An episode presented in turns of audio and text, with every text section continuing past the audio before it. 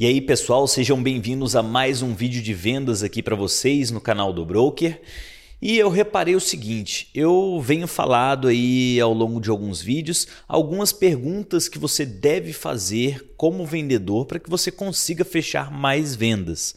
Mas eu nunca falei o que você não deve fazer. E eu percebi que muitos vendedores fazem perguntas que acabam estragando o processo de vendas deles. O cliente ele ouve uma pergunta errada e automaticamente o vendedor perde a venda sem nem perceber. Então eu fiz uma lista aqui de cinco perguntas que eu vejo os vendedores fazendo e que estão prejudicando eles. E dessa forma, os vendedores eles saberão o que eles nunca devem perguntar.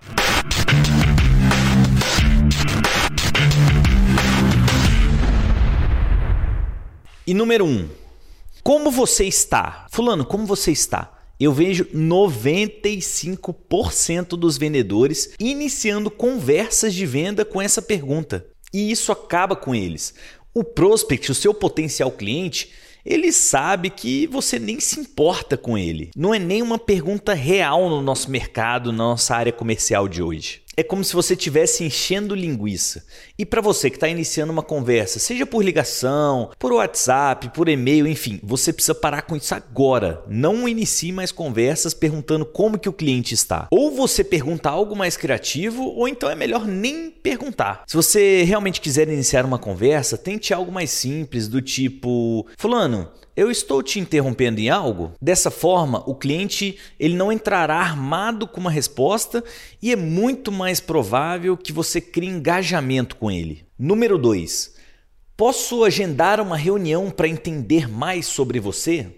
Pessoal, perguntar isso vai fazer com que o cliente se feche e é muito mais propício de você ouvir uma rejeição. Isso acaba com a sua autoridade e até mesmo do seu valor de profissional de vendas. Você precisa mostrar que você é um baita profissional de vendas, fazendo como com perguntas de qualidade. E conforme a conversa for evoluindo, você vai entender as necessidades e os problemas dele por si só, sem você realmente precisar perguntar isso. Terceira pergunta: Fulano, você ficaria interessado se eu te mostrasse como dobrar as suas vendas? É claro que ele ficaria. É uma pergunta muito óbvia. É uma pergunta estúpida. Não é somente uma técnica de venda antiga, mas ela é estúpida mesmo. É sem sentido, porque é claro que a resposta vai ser sim. Você já inicia a venda de uma forma errada. Porque no processo de vendas em si, você não tem que descobrir se o cliente tem interesse.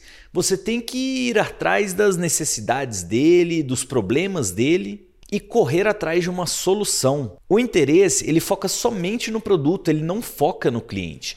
Então tente descobrir as necessidades dele, descobrir os problemas dele, para que você possa realmente apresentar uma solução e os seus resultados. Pergunta número 4. Você é o tomador de decisões? Se eu te perguntasse agora se você é o tomador de decisões num processo de compra, o que, que você iria dizer? É claro que sim. Eu literalmente desafiei a sua capacidade de tomar decisões e ainda mais o seu ego, né? Esse tipo de pergunta é muito direta e provavelmente não vai te trazer as informações que você realmente precisa. Quando você pergunta isso, ou você ganha uma resposta falsa que não vai te levar a nada, ou então você deixa aí o seu potencial cliente pé da vida. Ao invés disso, Foque no processo de tomada de decisão do seu cliente. Tente descobrir o processo de tomada de decisões do seu cliente. Tire a pressão de cima dele, para que eles não precisem ficar falando que eles que mandam. Quando você vai pesquisando sobre o processo de tomada de decisão, inevitavelmente ele vai chegar no momento e vai comentar sobre inclusive como que eles se sentem em tomar uma decisão como essa. Essa informação ela vai ser muito mais produtiva e vai evitar com que você fique recebendo informações falsas. Pergunta número 5. O que, que eu preciso dizer para fazer com que você compre agora? Meu Deus, pessoal, não cheguem nesse nível. O maior problema aqui é a pressão que está sendo colocada sobre o seu cliente. Isso vai acabar com a imagem que, que o próprio cliente tem de você. Você vai soar desesperado pela venda.